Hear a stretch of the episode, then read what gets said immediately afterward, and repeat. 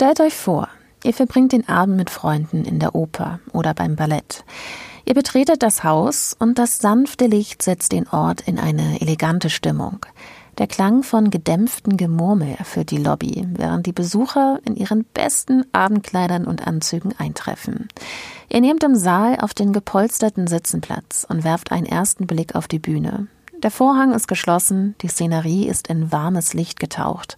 Das Summen der Gespräche verebbt, als die Lichter im Saal allmählich ausgehen und das Orchester einsetzt.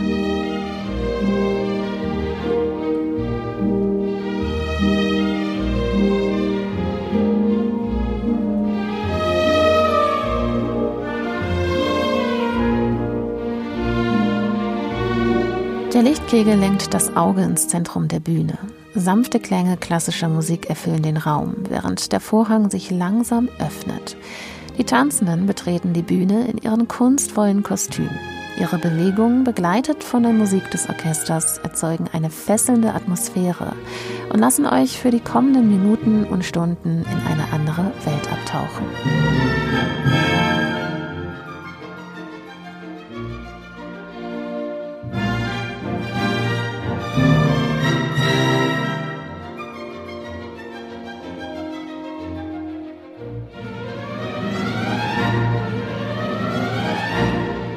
So eine Atmosphäre ist auch der französische Maler Edgar Degas immer wieder eingetaucht. Privat als leidenschaftlicher Opern- und Ballettgänger, aber auch mit seiner Kunst. Nicht nur die Tänzerin, die Bühne und die Musiker hat er immer wieder festgehalten, auch das Geschehen hinter dem Vorhang und in den Bühnenrängen. In unserem Werk in dieser Folge des Städel Mixtape scheint Degas jedoch inmitten des Orchesters Platz genommen zu haben, um das Geschehen auf der Bühne aus ihrer Perspektive zu verfolgen. Die Orchestermusiker aus dem Jahr 1872 ist eine der frühesten Darstellungen des Künstlers von Balletttänzerinnen und Musikern.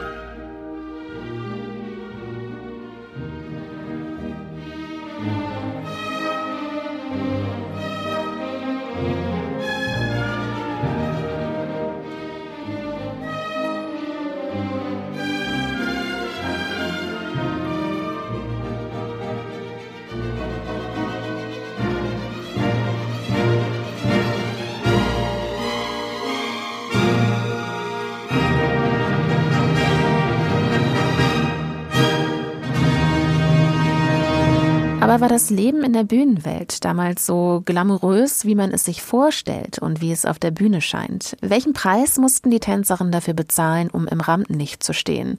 Und wie blickte Degas auf dieses Geschehen? Auch das erfahrt ihr in dieser Folge.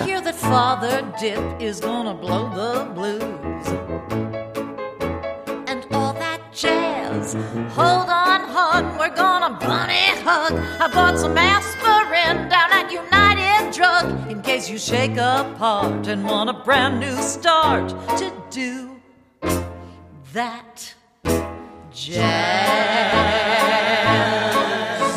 Skidoo and all that jazz. Hacha! And all that jazz. Ein Song, der die Energie und das Drama und die Faszination des Showbusiness feiert. Er stammt aus dem Musical Chicago, geschrieben von John Kander und Fred Ebb. Der Song wurde zu einem Synonym für den Glanz und das Chaos, das die Bühnenwelt umgibt. Und beiden widmen wir uns auch in dieser Folge. Und damit noch einmal herzlich willkommen hier zum Städel Mixtape, dem Podcast, in dem wir Kunst hörbar machen. Das Wir, das sind das Städel Museum in Frankfurt und der Hamburger Radiosender Byte FM. In jeder Folge schauen wir uns ein Kunstwerk aus der Sammlung des Städel Museums genauer an und bauen daraus ein Mixtape. Wie immer findet ihr den Link zu unserem Bild auch in den Show Notes.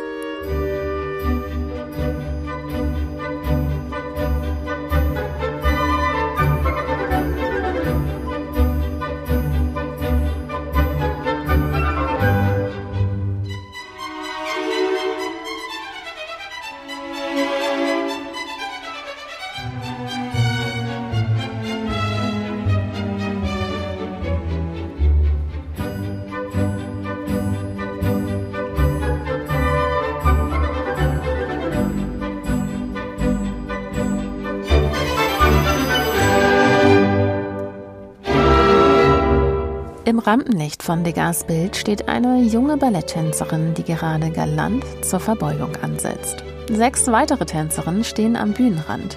Sie nehmen keine der typischen Ballettposen ein. Einige scheinen zu tuscheln. Ihr Blick ist auf das Zentrum der Bühne und die Ballerina gerichtet. Ist es der Moment direkt nach der Aufführung oder doch eine Probe?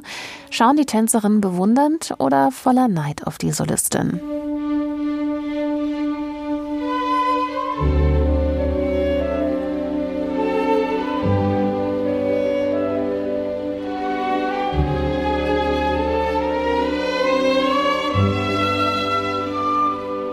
Ihre weißen Kleider und auch ihr hochgestecktes Haar sind mit rosa Blüten verziert. Im Hintergrund hat Degas mit dem Bühnenbild aus raschen grün-braunen Pinselstrichen eine Atmosphäre geschaffen, die an einen Park erinnert.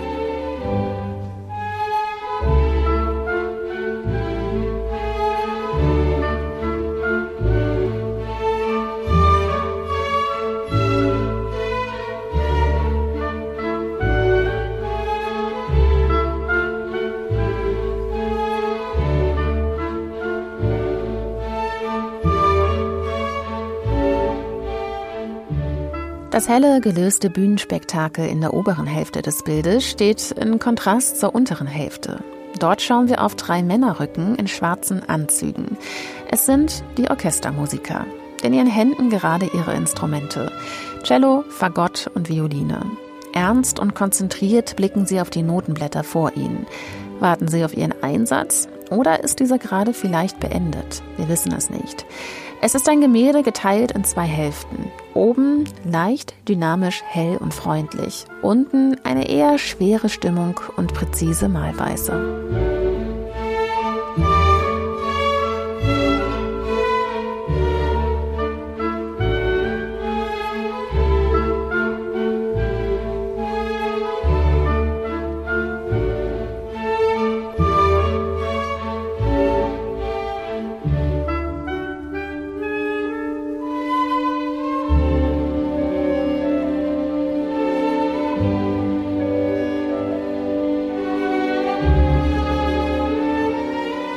Stück von Adolphe Adam aus dem Ballettstück Giselle. Uraufgeführt wurde Giselle 1841 im Pariser Opernhaus Le Pelletier. Die Bühne, die Edgar Degas etwa 30 Jahrzehnte später zu zahlreichen Bildern angeregt hat und auch zu unserem Gemälde. Die Inszenierung stammt vom Choreografen Jules Perrault, der später zum Bekanntenkreis von Degas zählen wird. Übrigens ist es auch eines der ersten Stücke, bei denen das wadenlange Tütü zum Einsatz kam. Aber werfen wir doch zuerst einen Blick auf die Zeit, bevor Degas seine Begeisterung für Gesang und Tanz gefunden hat. Edgar Degas wurde 1834 in Paris geboren, als Sohn eines Pariser Bankiers. Auf Wunsch seines Vaters hat sich Degas zuerst an einem Jurastudium probiert, allerdings nicht besonders lang. Nach zwei Jahren hat es ihn an die staatliche Hochschule der schönen Künste in Paris gezogen. Ein Jahr später hat er seine Ausbildung selbstständig fortgeführt. Paris war damals das Zentrum der Musik. Während es im Barock noch die italienischen Großstädte waren und danach die Wiener Klassik, war es nun ab Mitte des 19. Jahrhunderts Paris. Chopin und Berlioz, Wagner und Offenbach, Meyerbeer und Rossini. Sie alle haben dort gelebt und gearbeitet.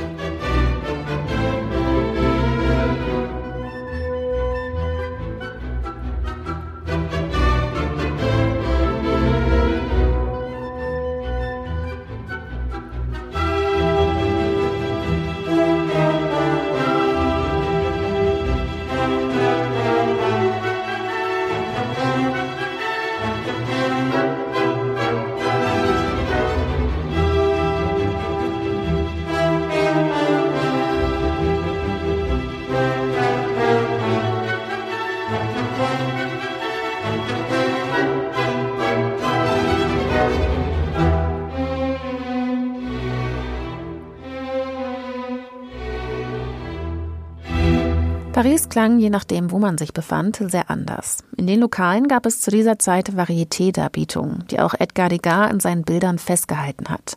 Das sogenannte Café-Konzert. Musikalisch kann man sich die Kulisse ungefähr so vorstellen. Entre les boudins et les boutons.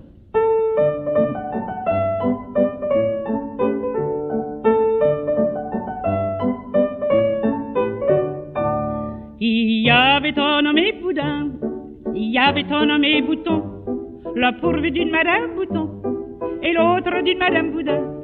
Au Sacré-Cœur, Madame Bouton avait connu Madame Boudin.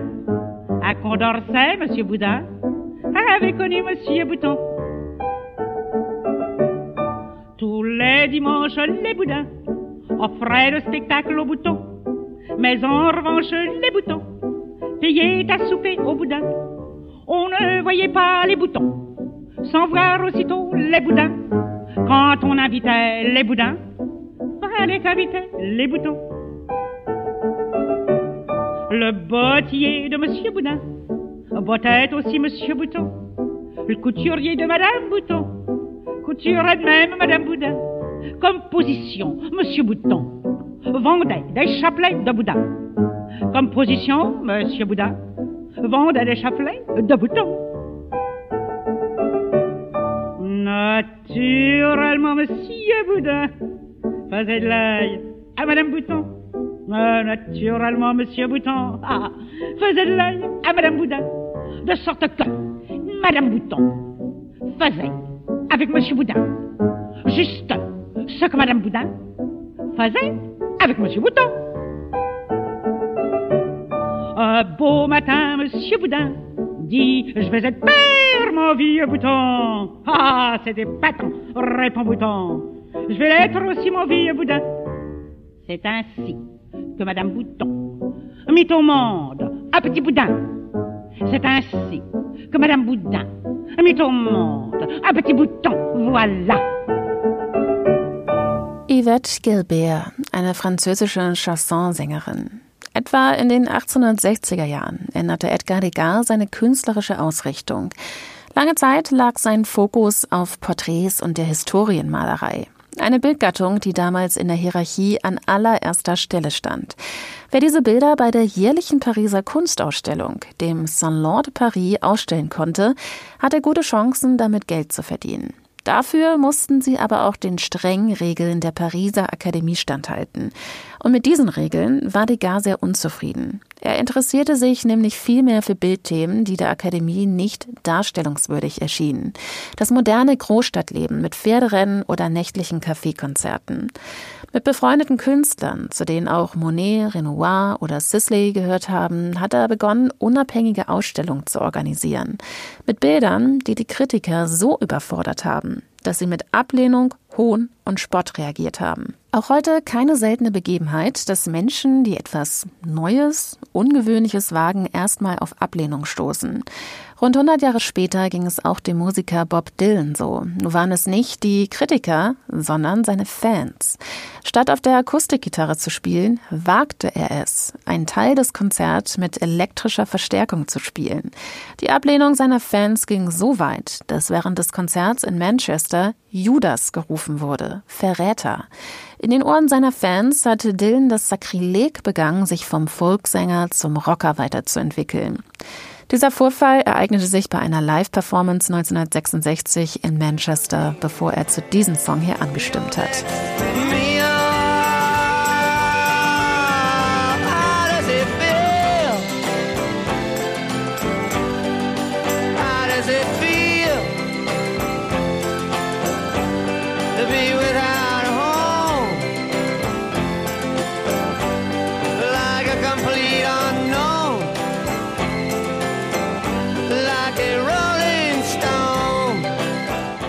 Heute in vielen Ranglisten der besten Popsongs aller Zeiten, damals von Bob Dylan-Fans nur als Strom und Lärm betitelt. Like a Rolling Stone. Die Maler des 19. Jahrhunderts, die von der Tradition abgewichen sind, wie Monet, Renoir oder auch Degas, wurden damals auch herablassend als Impressionisten bezeichnet. Ein Schimpfwort, das sie sich aber zu eigen gemacht haben.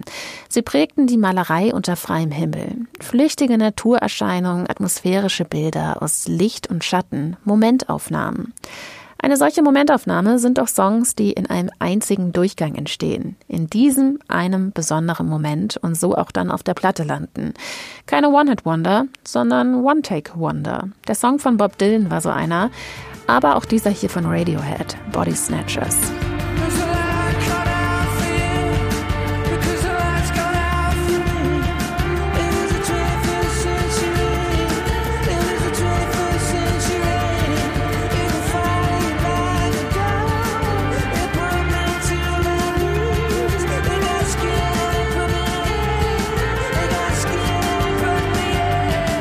One-Take und damit eine Aufnahme dieses einen Moments im Studio. Solche Momentaufnahmen haben visuell auch die Impressionisten in ihrer Malerei festgehalten. Degas wird häufig zu ihnen gezählt. Er selbst grenzte seine Kunst aber von seinen Kollegen ab. Ihre sei natürlich, seine eigene, aber künstlich. Und das hat einen Grund. Schauen wir uns die Orchestermusiker von Degas an, dann meinen wir das Momenthafte in der oberen Hälfte bei den Tänzerinnen zu sehen. Die einzelnen dynamisch gesetzten Striche fügen sich in unserem inneren Auge zu einer Naturkulisse zusammen, die allerdings nur die Bühnenkulisse ist und keine Malerei im Freien, wie bei den Impressionisten sonst üblich. Degas Werke entstehen nicht in der natürlichen Umgebung, sondern mit Hilfe zahlreicher Skizzen in seinem Atelier. Die Tänzerinnen sind zu ihm gekommen. Dort testet er Bewegung, aber auch die Wirkung von Licht und Farbe. Das Ergebnis dieses ausgeklügelten Prozesses sehen wir auch bei den Orchestermusikern. Es hat selten eine weniger spontane Kunst gegeben als die seine, hat Degas selbst über sie gesagt. Denn von Inspiration, Spontanität und Temperament wisse er nichts. Es verwundert daher kaum, dass die untere Bildhälfte mit den Musikern vielmehr an klassische Akademiemalerei erinnert. Once you said his love must wait its turn. You wanted fame instead. I guess that's your concern. We live and learn, love is gone, ballerina gone. Son, with your career, you can't afford a backward glance. Dance on and on and on. A thousand people here have come to see the show. Round and round you go, so ballerina dance. Nat King Cole singt hier über eine Ballerina, die den Tanz und die Bühne über die Liebe gestellt hat. Dafür sind tausende Menschen gekommen, um sie tanzen zu sehen.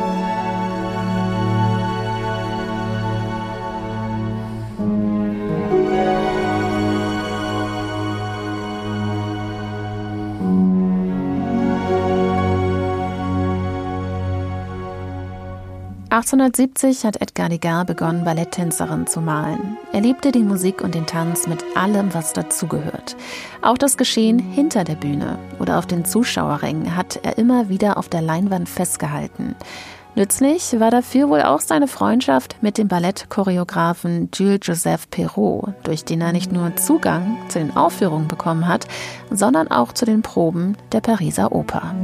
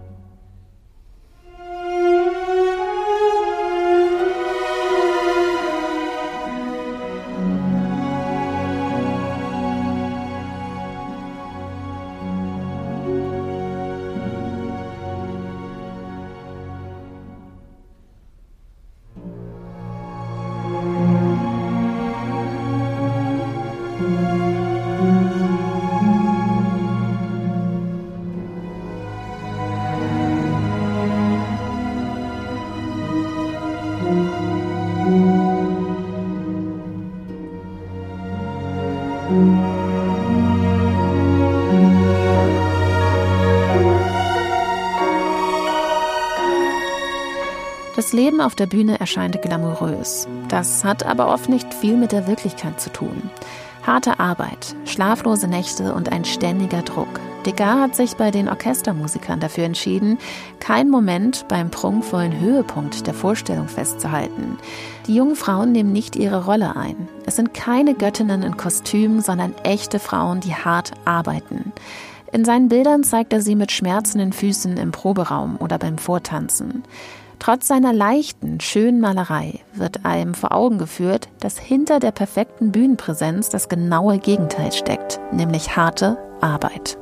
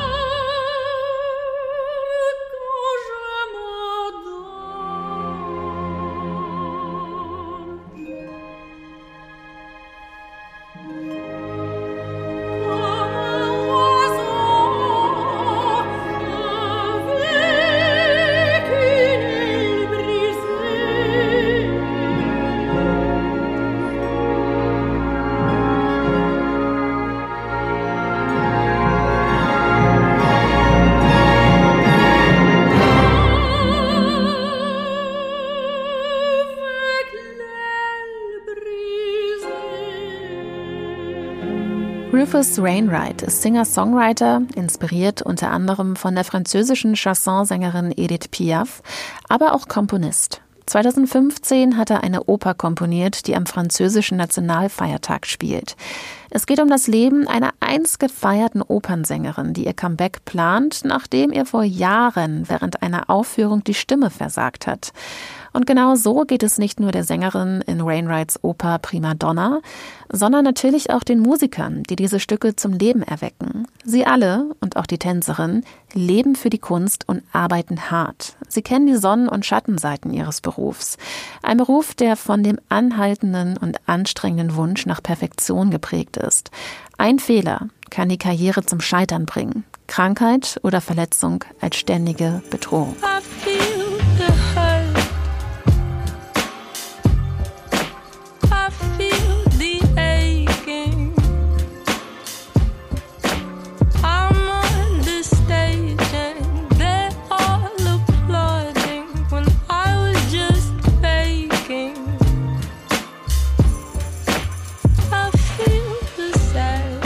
Unter Applaus auf der Bühne stehen, während das im Inneren ganz anders aussieht. Schmerz, Traurigkeit, Zerbrechlichkeit. Darüber singt Pip Millett in This Stage. Etwas, das auch schon zu der Gaszeit so war. Denn viele junge Frauen haben sich mit der Anstellung an der Oper einen Ausweg aus ihrem bisherigen Leben erhofft, in ein besseres Leben.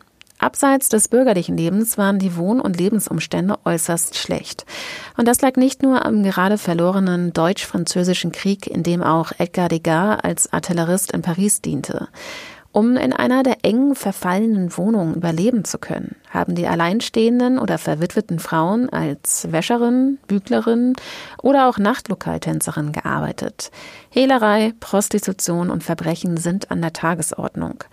Häufig haben die Mütter auch ihre Töchter voller Hoffnung daher zum Tanzunterricht oder zur Aufnahmeprüfung geschickt. Mit ihren vielleicht 12, 14 Jahren war den jungen Frauen aber nicht bewusst, was das konkret bedeutet und was ein Leben für die Oper mit sich bringt. Bis 1860 das Tütü schließlich regelmäßig auf den Opern- und Ballettbühnen zum Einsatz kam, galt es als unschicklich, nackte Beine zu zeigen. In der Öffentlichkeit trugen Frauen damals in der Regel hochgeschlossene Kleidung.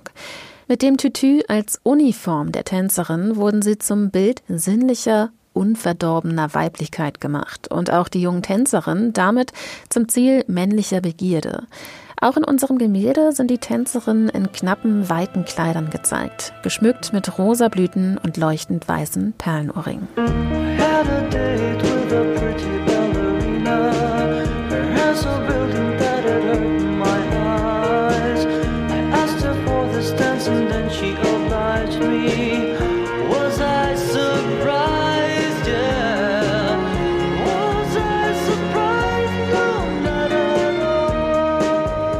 Left Bank Sänger Steve Martin träumt hier über ein Date mit einer schönen Ballerina.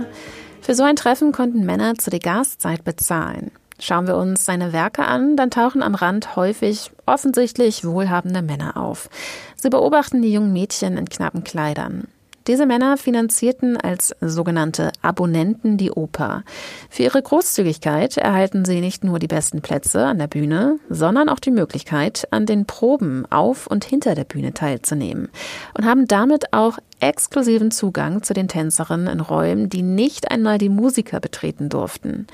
Mit diesem Geschäftsmodell wollte die Oper finanzielle Probleme lösen. Ein zusätzliches Einkommen. Gegen Geld konnten die Männer Kontakt zu den jungen Tänzerinnen aufnehmen.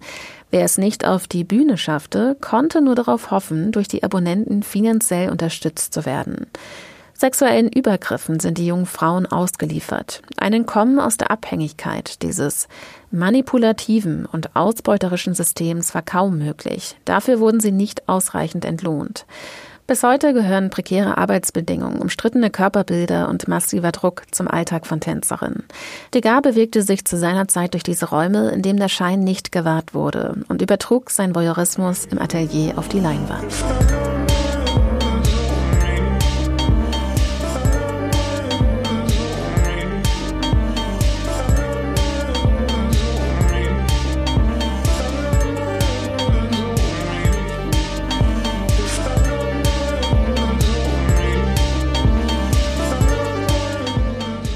James Blake zeigt in Voyeur seine voyeuristische Seite, allerdings nicht auf erotische Weise. Edgar Degas malt in seinen Bildern immer wieder junge Ballerinen in knappen Ballettkostümen, Frauen in intimer Pose beim Bad oder auch nackte Sexarbeiterinnen, die sich in einem Bordell auf dem Bett ausruhen. Schon zu Lebzeiten wird ihm deshalb Misogynie vorgeworfen. Und auch seine Ehe und Kinderlosigkeit haben dazu beigetragen. Dabei geht es ihm, wie auch James Blake, oft gar nicht um die Darstellung von Erotik. Er kannte die Not der Tänzerin und auch die Voreingenommenheit ihnen gegenüber. In seinen Bildern wirft er einen Blick auf die Realität, auf ihre Wahrheit hinter dem schönen Schein. Doch bis heute ist seine Einstellung Frauen gegenüber umstritten. So please don't run away again. I know you're strong enough to do it. But if you can, please understand. Let me come closer to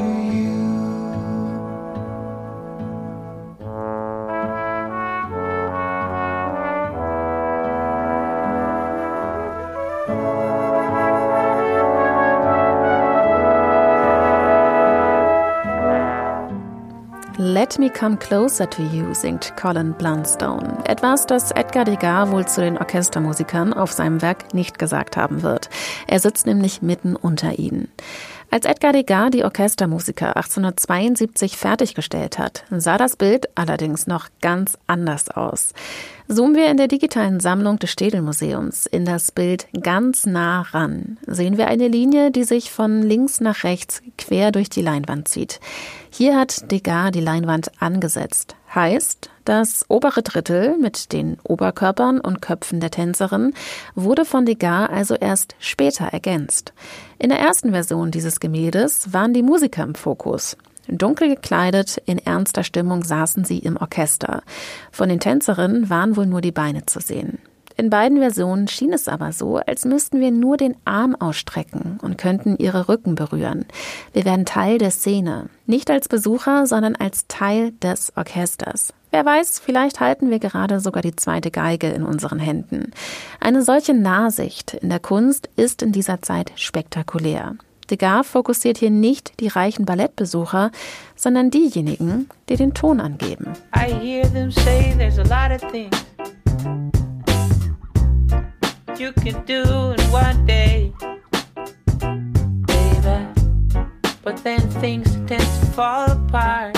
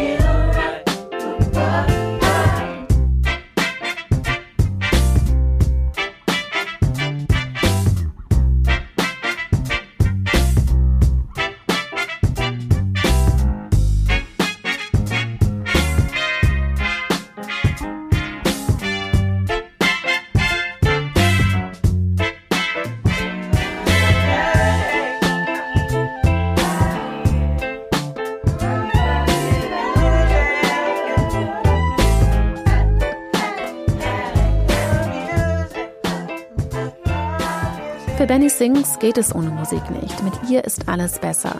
Und wenn das auch für etwas anderes gilt, dann ist es die Oper. Ohne Orchestermusiker wäre das Leben an der Oper nicht möglich gewesen und ist es auch bis heute nicht. Und trotzdem rücken sie immer mehr aus dem Rampenlicht und in den Hintergrund. Als die italienischen Barockkomponisten im frühen 17. Jahrhundert die europäische Oper erfunden haben, gab es überhaupt noch keine strenge Trennung zwischen Bühne und Zuschauerraum. Das Publikum saß sogar zum Teil auf der Bühne. Die Bühne hatte damals für die eigene Darstellung eine gleiche Wertigkeit wie Logen oder Foyers. Und auch noch im 18. Jahrhundert sitzen die Musiker vor der Bühne, auf gleicher Ebene wie das Publikum. Die Besucher wollten aber irgendwann eine freie Sicht auf die Bühne. Und im 19. Jahrhundert gab es dann eine entscheidende Erneuerung. Die Idee des in den Untergrund versunkenen Orchestergrabens entsteht und die Musiker verschwinden mit ihm visuell in die Tiefe. Sie werden unsichtbar. Degas malt das Bild aus der Perspektive eben dieser Musiker, als säße er inmitten des hart arbeitenden Orchesters. Während der Vorstellung sind sie strahlende Helden, bejubelt vom Publikum, doch wenn der Vorhang fällt, ist der Glamour vorbei, der Arbeitsalltag der Darsteller prekär. Verbündet sich Degas auf diese Weise also mit denjenigen, die sonst in den Hintergrund rücken.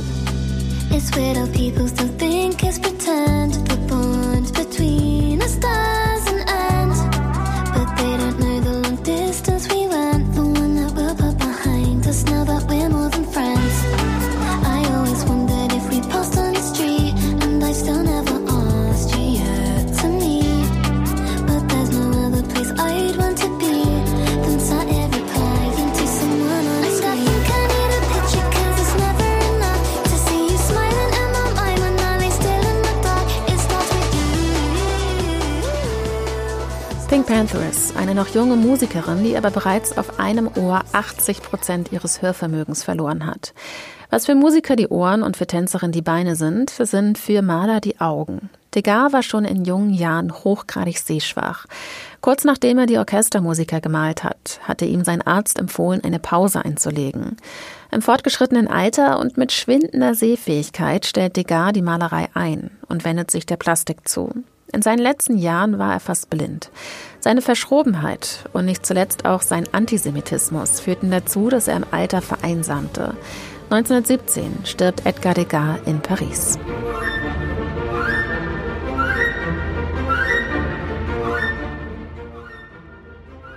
Als Maler zählte Edgar Degas immer zu den großen Impressionisten. Seine politische und gesellschaftliche Einstellung waren allerdings nicht besonders modern. Immer wieder äußert er sich antisemitisch und sorgt heute dafür, dass sich moderne KritikerInnen von seinem Werk distanzieren. Eins ist bei Degas aber nach wie vor unbestreitbar. Seine Bilder faszinieren uns bis heute.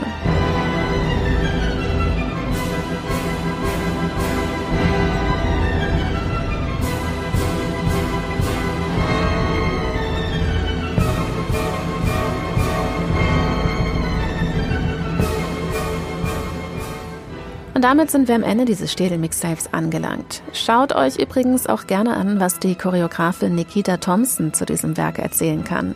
Es gibt nämlich ein Video von ihr im Rahmen der Meinungsbilder vom Städel-Museum, in dem sie sich die Lebens- und Arbeitsrealität von Balletttänzerinnen in Paris der zweiten Hälfte des 19. Jahrhunderts genau anschaut und Fragen nach dem Zusammenhang von Arbeit, sozialem Status und Gleichberechtigung aufwirft. Den Link dazu findet ihr auch in den Show Notes. Im nächsten Monat springen wir gut 100 Jahre in der Zeit nach vorne und schauen uns das Bild Electric Night von Helmut Middendorf an. Schreibt mir wie immer eure musikalischen Einfälle an mixtape.sterdelmuseum.de. Ich bin gespannt auf eure Vorschläge. Ich verabschiede mich nun. Mein Name ist Liz Remter. Ich bin Autorin und Produzentin dieses Podcasts. Vielen Dank an Franziska von Plocki und Anna Sulzbach vom Städelmuseum für die redaktionelle Betreuung. Und zum Abschluss, ihr hörte schon, gibt es ein Stück aus Edgar Degas Zeit, welches in Paris damals seine Uraufführung gefeiert hat. Jacques Offenbachs Leroy Carotte. Bis zum nächsten Mal. Au revoir.